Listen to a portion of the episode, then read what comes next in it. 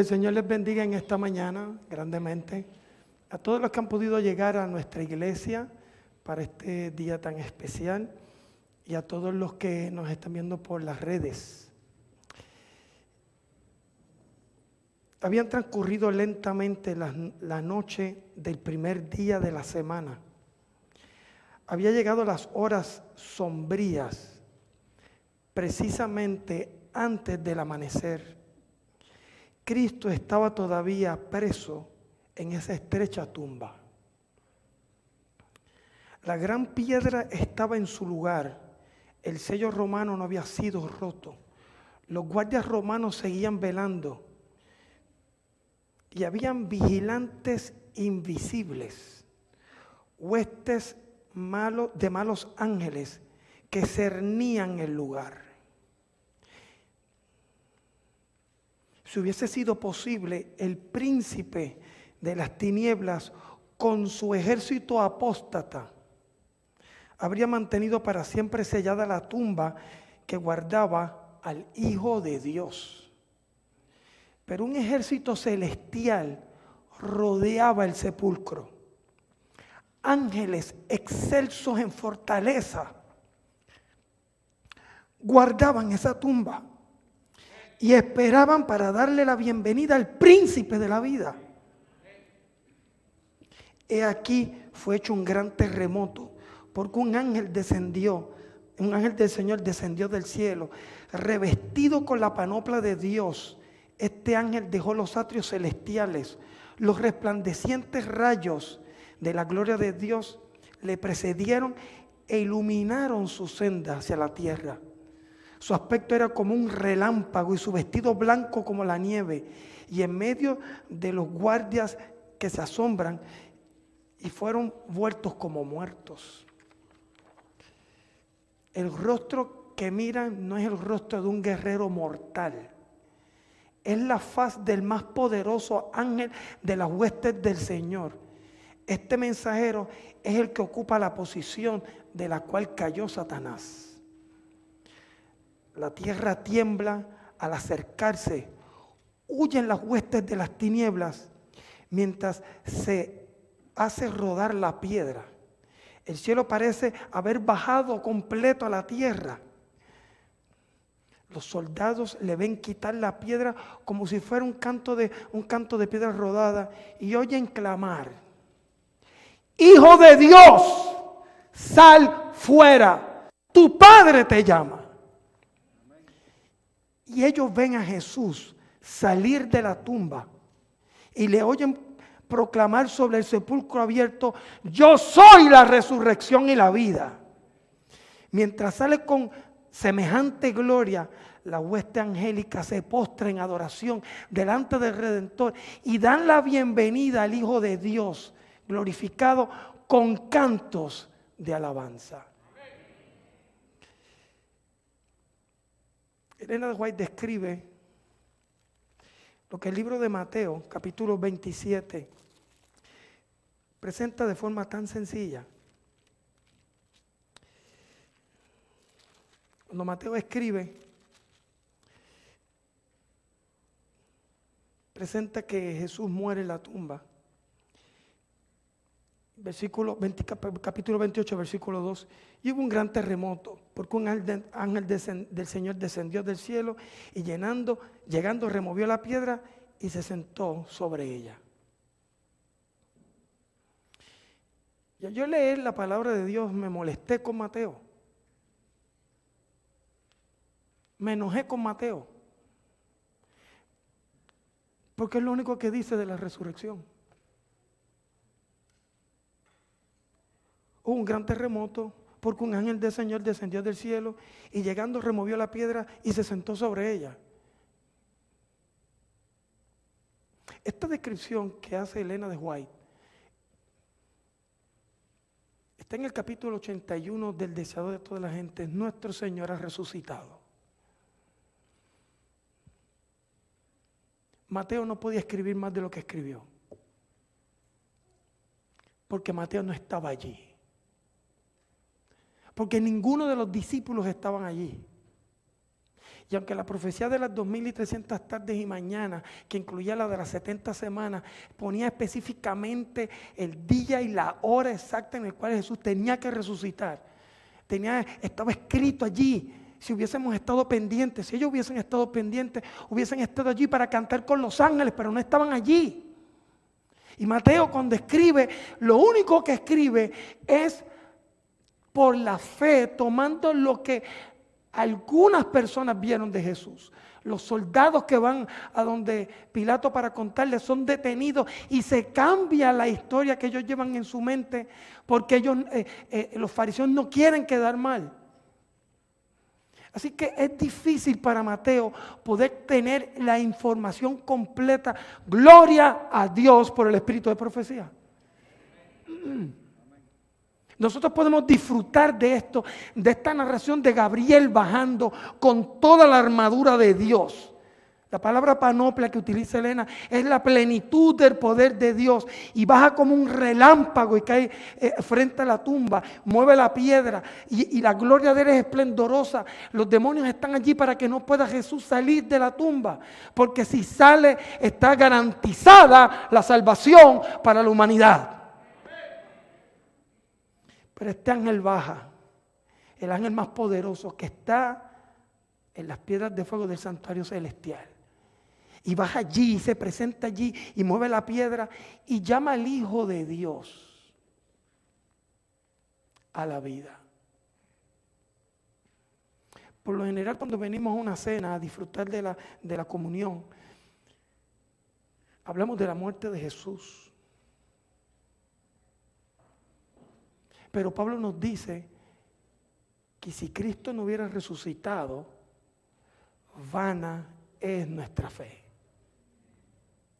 Porque si Jesús estuviera en la tumba, su muerte en la cruz no hubiese tenido ningún significado. Entonces la muerte de Jesús en la cruz del Calvario es poderosísima porque esta historia es una realidad. La muerte de Jesús tiene significado porque no se quedó en la tumba no se quedó en la tumba. La muerte de Jesús tiene poder, la sangre de Jesús tiene poder para salvar y restaurar, transformar y cambiar las vidas de los pecadores, porque Jesús resucitó. Y perdonen que, me, esto me, me llena de gozo saber que tengo un Jesús resucitado, poderoso. Pero esto no es lo que me da gozo es que el apóstol Pablo escribe en, su carta a los Efesios unos textos que me perturbaron durante toda esta semana mientras yo estudiaba para compartir algo con ustedes. Hoy estamos hablando acerca de respeto. Todavía estamos allí. Aunque estamos en Santa Cena, estamos en ese proceso. Y hoy estamos hablando, por eso, por eso oro. Por esto oro. Ese es el tema de esta mañana. Por esto oro. Entonces yo quiero, quiero que veas que esa, esa manifestación de la gloria de Dios al resucitar tiene un poder tan extraordinario que no conocemos todavía. Por eso te invito a abrir tu Biblia allí en el libro de Efesios capítulo 1. Y vamos a leer del versículo 15 al versículo 23. Y dice de la siguiente forma.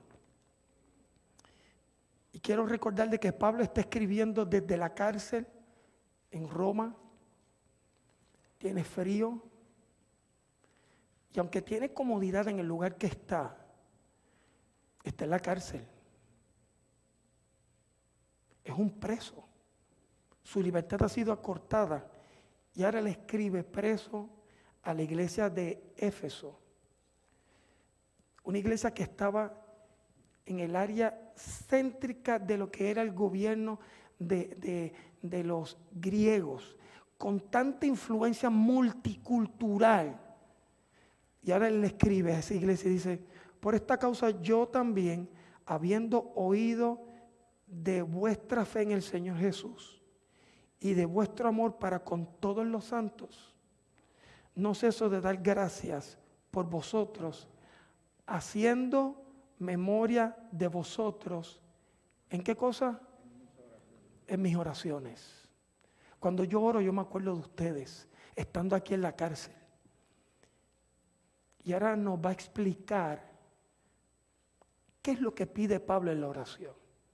Y Pablo dice, me acuerdo de ustedes mis oraciones para que el Dios de nuestro Señor Jesucristo, Padre de gloria, o de espíritu de sabiduría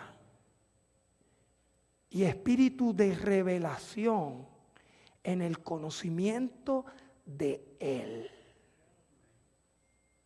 ¿Para qué estaba orando Pablo? Oh Señor, a la gente de Éfeso, dale, dale espíritu de sabiduría, que tu Santo Espíritu los haga sabios, que tu Santo Espíritu también venga a traer revelación, espíritu de revelación, para que puedan conocer a Dios, que te puedan conocer a ti. La oración de Pablo era, Señor, yo quiero que la gente de Éfeso te conozca a ti. Y la única forma que te pueden conocer a ti no es por mi predicación, no es por mis habilidades, no es aún por esta carta. Yo no tengo poder para darle eso. Tú tienes poder. Pero tú no has entendido ese poder. Eso lo digo yo, no lo dice Pablo. Tú no has entendido ese poder. Si no, tu amén hubiese arrancado este techo. Pablo sigue diciendo, para que te dé espíritu de sabiduría, de revelación en el conocimiento de Dios, alumbrando los ojos de nuestro entendimiento, versículo 18, para que sepáis, y ahora Pablo nos va a presentar que debemos saber tres cosas. Pablo nos dice,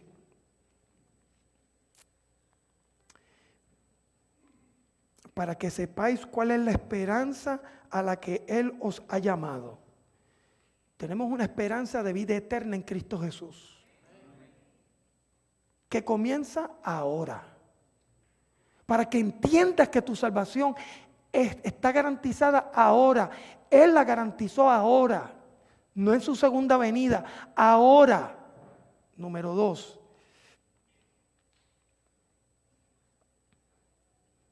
Para que sepáis cuál es la esperanza a que Él os ha llamado y cuál la riqueza de la gloria de su herencia en los santos. Para que sepamos que hay una herencia en el cielo.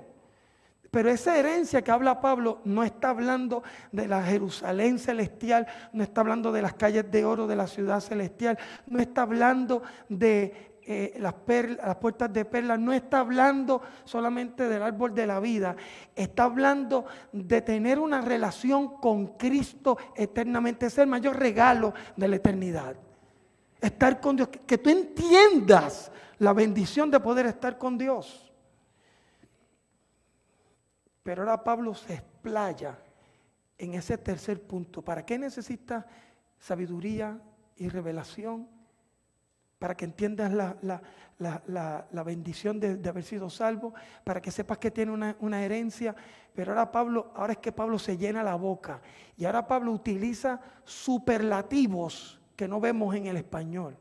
Superlativos en el griego. Pablo, Pablo, Pablo ahora va a empezar a hablar y va a exagerar las cosas extraordinariamente. Y Pablo ahora va a empezar a utilizar unos absolutos que nadie puede cambiar. Y dice el versículo 19, y para que puedas entender la super, super eminente grandeza de su poder. Yo quiero, quiero presentar esa parte aquí. Pablo, Pablo nos está escribiendo y nos está diciendo, yo deseo que tú tengas sabiduría. Yo deseo que tengas espíritu de revelación para que entiendas a Dios porque Dios está salvado y tu salvación está garantizada en Él.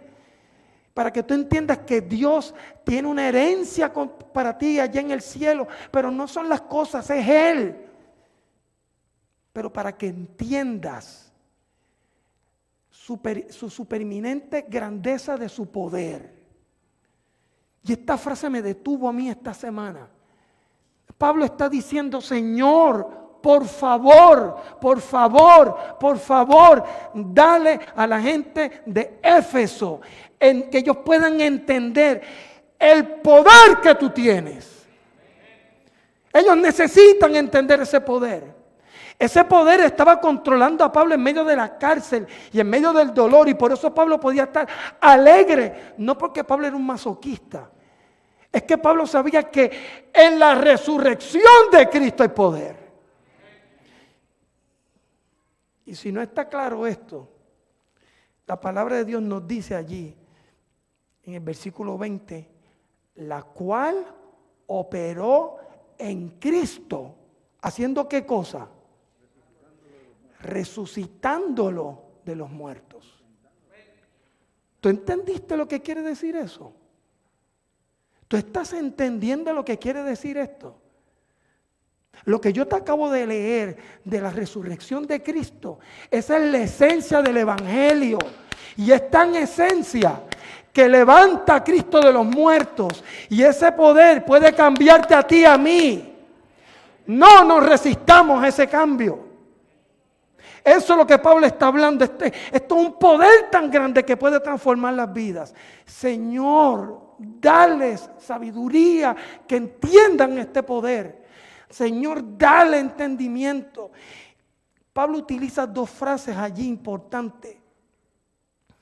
Utiliza la palabra Sofía, que es el conocimiento general del mundo entendimiento para que puedan leer, escribir, darles ese entendimiento, darles esa capacidad. Eso es lo que significa Sofía en español, sabiduría. Pero la próxima palabra que es revelación es apocalipsis en griego. Destapa lo que está cubierto. Destapa lo que está cubierto. Revélate tú a ellos. Dale el espíritu que ellos puedan entender. Dale que ellos puedan, que puedan comprender este poder. El poder que resucitó a Cristo está disponible para ti, para mí hoy. Sigue diciendo la porción. Este poder operó en Cristo, resucitándole de los muertos y sentándole a su diestra en los lugares celestiales. Sobre todo principado, toda autoridad, todo poder, todo señorío, sobre todo nombre que se nombra, no solo en este siglo, sino también en el venidero. Aquí están todos los absolutos que te estoy diciendo. El nombre de Jesús está por sobre todo. Y Pablo está diciendo, está por sobre Zeus, Apolos, Isis, Osiris y todos los dioses que puedan tener los griegos. Sobre todos los dioses que pudieron tener los egipcios. Sobre todos los dioses que pudieron tener los babilónicos. Él es poderoso y en su nombre hay poder. Y todo el universo se tendrá que arrodillar delante de Él porque Él resucitó. Pablo está diciendo, si la iglesia entendiera ese poder, si la iglesia entendiera ese poder, Señor, dale ese poder a la iglesia. Esa era la oración de Pablo. Y Pablo se atreve a decir algo que me sorprendió. Y él sometió todas las cosas bajo sus pies y lo dio por cabeza sobre todas las cosas a su iglesia. ¿No escucho un amén tuyo? Ese poder Dios no se lo dio a esta estructura. Porque si algo nos ha enseñado la cuarentena, que esta estructura es un templo, pero la iglesia somos tú y yo. Entonces cuando Pablo está hablando y está diciendo que Dios tiene poder, está diciendo que hay un poder sobrenatural que Dios, con el cual Dios levanta a Jesús de los muertos. Pero que ese poder, Dios se lo da a quién? a la iglesia. Dios no elige decir a cada uno. Aquí Pablo dice a la iglesia, al, al grupo llamado a congregarse. A ese Dios le dio ese poder sobrenatural. Lo que yo no puedo entender es que en el capítulo 5 Pablo empieza a decir, como dijimos el miércoles en nuestro culto dialogando, que habían problemas en esa iglesia de Éfeso porque los esposos se, les, eh, se, se, levantaban contra las esposas y las esposas contra los esposos. Y Pablo tiene que decirle, maridos, amar a vuestras mujeres como Cristo amó a la iglesia. Aquí está diciendo que a ese, Dios le dio ese poder a una iglesia donde los padres y los hijos estaban encontrados. Capítulo 6, versículo 1 al, al 3. Pablo está diciendo que Dios le ha dado ese poder a una iglesia donde habían personas que tenían a otras en esclavitud. Y Pablo está diciendo que le está diciendo al esclavo, no voy a cambiar el, proceso político mundial en el cual estamos viviendo, pero si tú eres un esclavo, trabaja para tu amo como si estás trabajando para Dios. Y le dice al, al amo, el mismo Dios tuyo es el mismo Dios de él. Yo no hago excepción de personas. Pablo está diciendo que el Dios que resucitó a su Hijo Jesucristo, a una iglesia imperfecta, le dio el poder sobrenatural que utilizó para levantar a su Hijo Jesucristo de la tumba. Y si tú no entiendes eso, yo creo que tú te pares y pienses, ¿quién resucitó a Lázaro de los muertos? Jesús. Claro, es Dios resucitando a un ser humano. Pero ¿quién resucita al Dios que está muerto?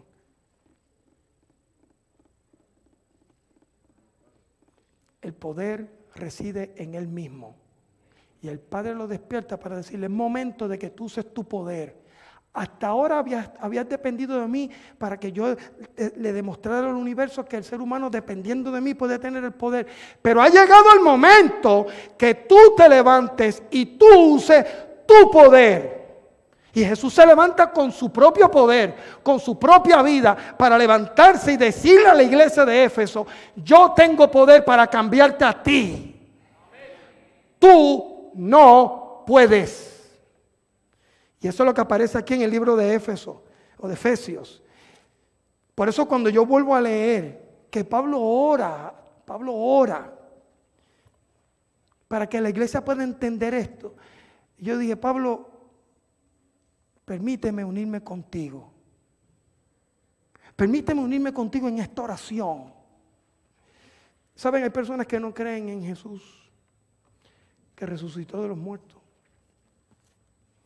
Piensan que esta escritura es un mito, es una falacia para los débiles. Hay muchos que piensan que los escritos de la sierva de Dios son un invento de la iglesia adventista.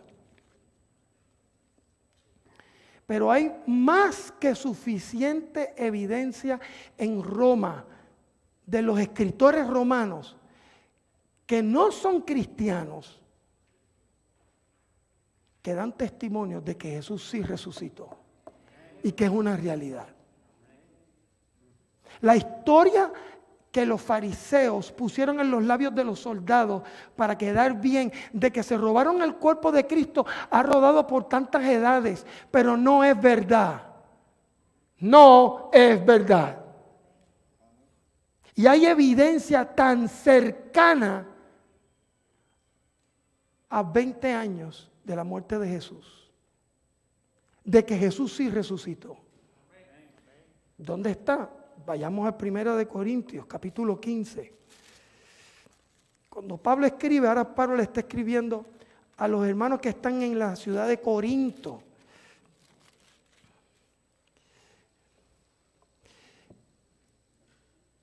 Personas gnósticas que no estaban creyendo que Jesús verdaderamente había resucitado. Y habían teorías que circulaban. Y ahora Pablo cuando le escribe, le escribe de la siguiente forma.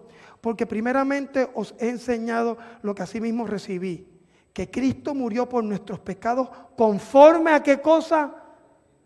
a las escrituras. Las escrituras decían que tenía que morir. La muerte de Jesús no es un fracaso. La muerte de Jesús estaba planificada para salvar a la humanidad. Y sigue diciendo Pablo, y que fue sepultado y que resucitó al tercer día, conforme a qué cosa? A las escrituras. Las escrituras decían que iba a resucitar.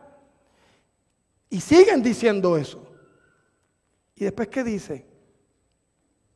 ¿Y apareció a quién? Fíjense que Pablo no habla de los testigos que la gente no va a creer. Qué triste que Pablo no habla del testimonio de María Magdalena. Cuando esa fue la primera que se le apareció.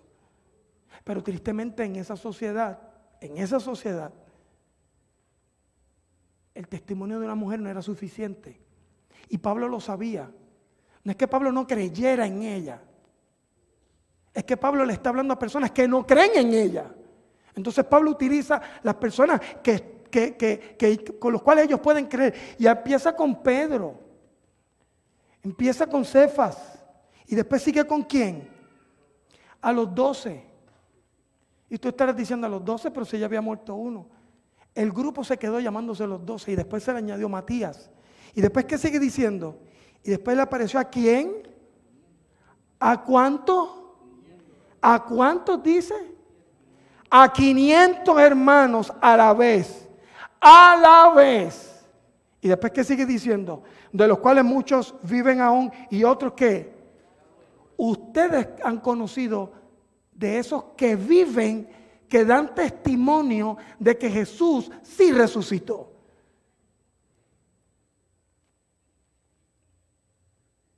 ¿Por qué Pablo comienza con Cefa y no comienza con estos 500? Porque es que por este Salvador resucitado es que muere Pedro. Y le está diciendo, este está dispuesto a morir por el resucitado. Este estaba dispuesto a morir. Más de 500 y después, ¿qué dice? Y después apareció a quién? ¿Quién era Jacobo? El medio hermano de Jesús, ¿qué qué? Que no creía en Jesús como Dios. Pero era que se resucitó aún uno que no creía en Dios, a ese se le aparece Jesús. Gloria a Dios. Porque Jesús no se le aparece solamente a los que creen en Él. El poder de la resurrección es para salvar al que no cree también. Gloria a Dios. Y ese que no cree se había convertido en quién? En uno de los pilares de la iglesia primitiva en Jerusalén. Y por eso Pablo lo está usando. Y le dice a los hermanos, miren, 500 más, Pedro, Jacobo, los doce. Así que hay cuánto? 514 por lo menos. Y después no se queda allí.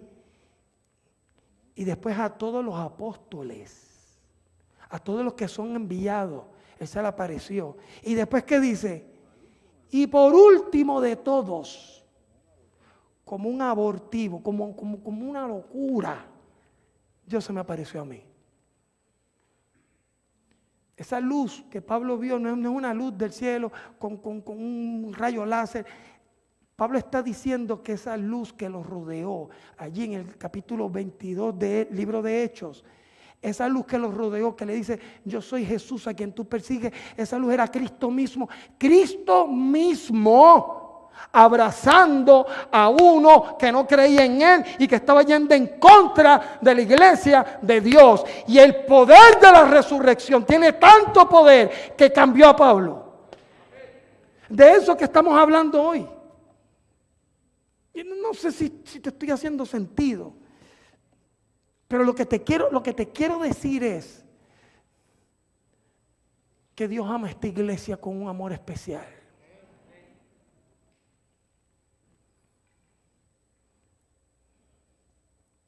Y que el aparente Dios loco que está en el cielo, que se atrevió a darle poder, ese poder ultra mega super grande a la iglesia de Éfeso, se lo dio una iglesia imperfecta. ¿Para qué? ¿Por qué era que estaba orando el apóstol Pablo? Nos decía aquí en el libro de Éfeso, de Efesios. ¿Por qué era que estaba orando él? para que la iglesia entienda ese poder. Para, que la iglesia se subyugue ese poder. Porque Pablo decía, estoy feliz Estoy muy feliz de ustedes. Y en medio de la cárcel estoy, feliz de que ustedes permanecen eh, creyendo en Jesús. Pero Pablo decía, Señor, Sofía, Apocalipsis, Señor, ábrele el entendimiento, alumbra los ojos de vuestro entendimiento para que sepáis cuál es la esperanza que Él os ha llamado, cuál es la riqueza de su gloria y la herencia entre los santos y cuál es la superinminente grandeza de su poder para con nosotros, los que hemos creído, según la operación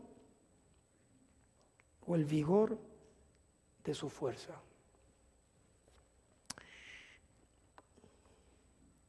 Supereminente grandeza de su poder.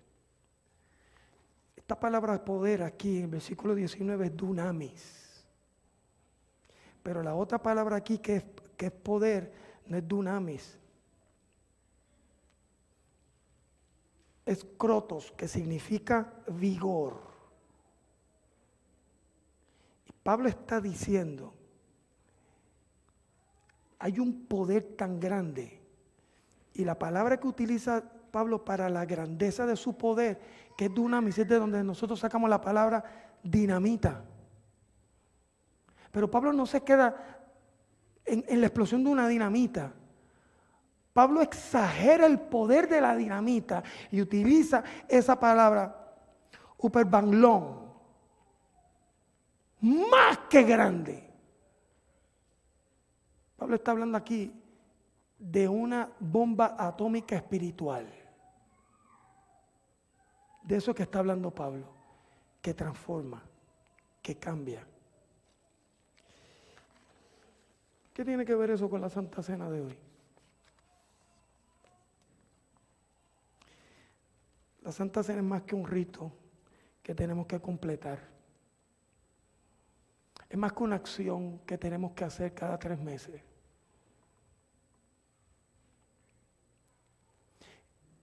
Es parte del diseño que Dios tiene para que Él pueda obrar en nuestra vida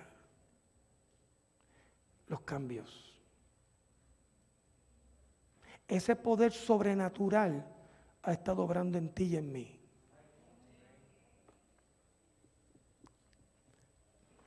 Para que nos pidamos perdón. Para que nos entendamos. Para que nos cubramos en gracia. Para que nos corrijamos con paciencia. Ese poder ha estado obrando esta semana. Por eso yo oro. Para que el Espíritu Santo, porque yo no puedo, para que el Espíritu Santo obre espíritu de sabiduría, obre espíritu de revelación, para poder entender que nuestra salvación está garantizada en Jesús, que nos espera una mañana gloriosa, pero que para eso tenemos que permitir que el poderoso poder de Dios obre en nuestras vidas. Querido Padre, ahora acercarnos a la cena, te pedimos que tu mano de amor pueda tocar la fibra más íntima de nuestro ser. Señor, yo me uno a la oración de Pablo. Por favor, danos sabiduría danos espíritu de revelación, que a través de este rito podamos ver al Cordero de Dios que quita el pecado del mundo, pero que no lo dejemos en un madero colgado, sino que creamos que ese poder está a mi disposición y que voluntariamente yo puedo venir a ti, que tú me vas a cambiar a tu semejanza. Ayúdame a preocuparme de mí, no de mi hermano, de mí. Ayúdame a amar a mi hermano Ayúdame a preocuparme de mí. Ayúdame a decir, Señor, tómame a mí. Transfórmame a mí. Yo, yo quiero que, tú tomes esta iglesia, Señor, que, que con tu Santo Espíritu y con ese sobrenatural poder, Señor, tú obres en nosotros el cambio para que el mundo al cual estamos tratando de alcanzar pueda darse cuenta que aquí hay algo poderoso. Ese algo poderoso eres tú. Al disfrutar de la cena, prepáranos a todos en el nombre de Jesús. Amén.